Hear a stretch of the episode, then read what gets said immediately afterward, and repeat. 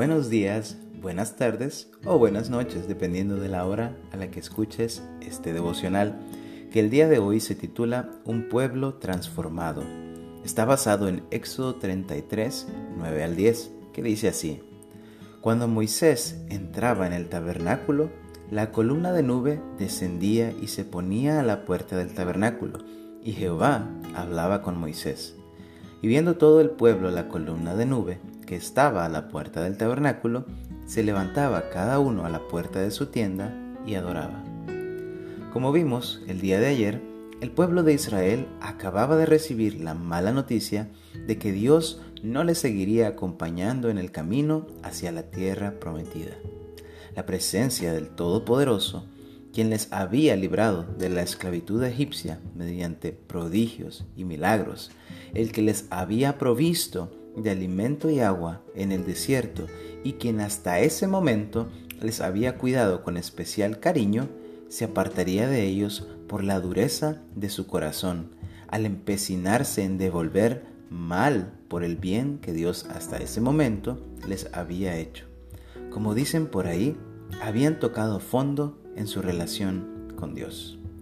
No obstante, por la inmensa misericordia de Dios, la historia no acabó ahí y los israelitas reaccionaron de la mejor manera posible, con un corazón contrito y humillado delante de Dios. Habían pasado de tener un comportamiento desenfrenado y pecaminoso cuando estuvieron adorando al becerro de oro a estar en este momento quietos, delante de sus tiendas, expectantes de Moisés y adorando mientras esperaban que Moisés terminara de hablar con Dios.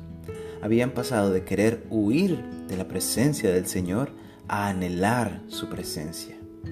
Esa transformación total es la que Cristo causa cuando le reconocemos como Señor y Salvador. Aunque nos consideremos a nosotros mismos como buena gente, entre comillas, sin Cristo estamos llenos del mismo pecado y maldad que el peor criminal que nos podamos imaginar.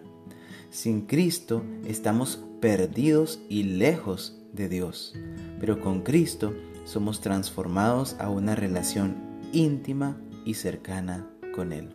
Colosenses 1 del 21 al 23.